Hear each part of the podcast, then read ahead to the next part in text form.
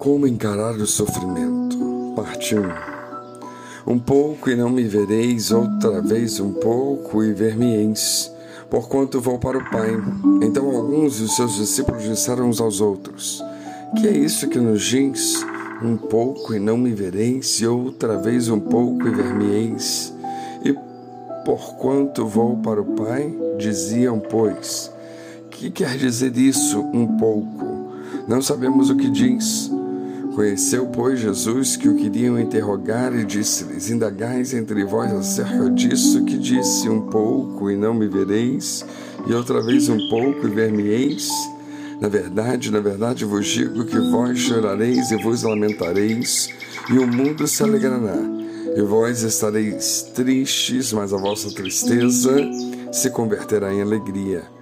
A mulher, quando está para dar à luz, sente tristeza, porque é chegada a sua hora. Mas depois de ter dado à luz, a criança já não se lembra da aflição, pelo prazer de haver nascido um homem no mundo. Assim também vós, agora, na verdade, tendes tristeza. Mas outra vez vos verei, e o vosso coração se alegrará, e a vossa alegria ninguém vô-la tirará e naquele dia nada me perguntareis. Na verdade, na verdade vos digo que tudo quanto pedirdes ao meu Pai em meu nome, ele vos há de dar. Até agora nada pedistes em meu nome, pedi e recebereis, para que o vosso gozo se cumpra. João 16, 16 a 24. Jesus, nessa passagem, nos ensina como é que o cristão deve encarar o sofrimento na sua vida. Em primeiro lugar, Jesus nos ensina que o sofrimento se converterá em gozo. Observemos o que ele nos diz no verso 20. Em verdade, em verdade vos digo que chorareis e vos lamentareis, e o mundo se alegrará.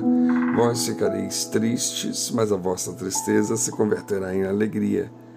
Pode chegar um momento em que ser cristão não parece produzir mais que dor, enquanto parecia que pertencer ao mundo só produz alegria.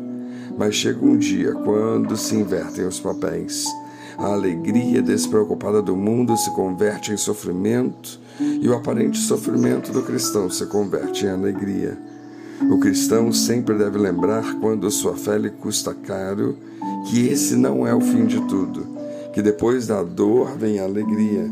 Bem disse o salmista no Salmo 30, verso 5. O choro pode durar uma noite, mas a alegria vem pela manhã.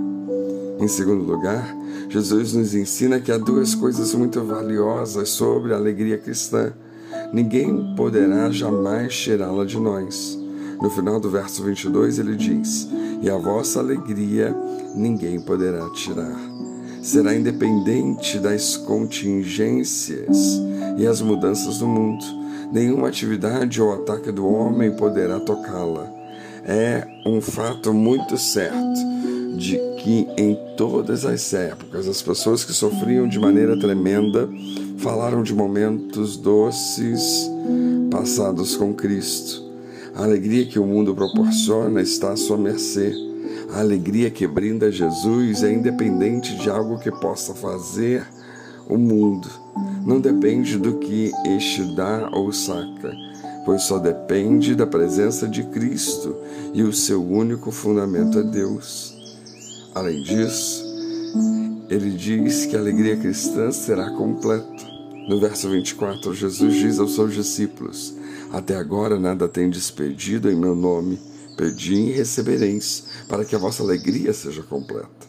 O que caracteriza a vida é que em suas maiores alegrias sempre há um elemento de finitude, sempre falta algo. Pode ser que de algum modo existe um sentimento de pesar ou uma noção de que uma nuvem íntima pode arruiná-lo, ou que sempre tenhamos presente que não pode durar muito tempo na alegria cristã, a alegria da presença de Cristo e da vida vivida com Ele, não há nenhuma mistura, nenhum vestígio de imperfeição. Ela é perfeita e completa.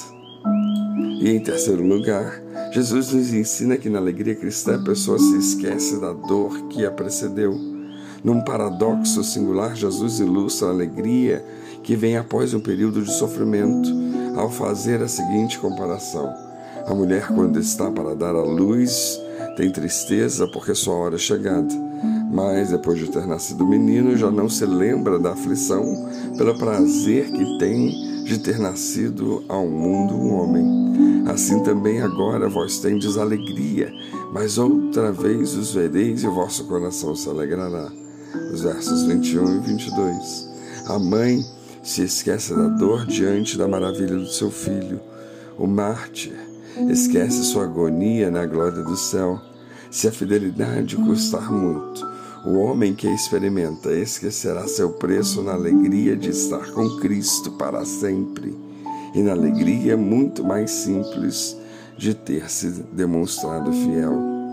Assim, vemos alguns ensinamentos sobre alegria que venhamos refletir e colocar em prática para que saibamos como encarar o sofrimento.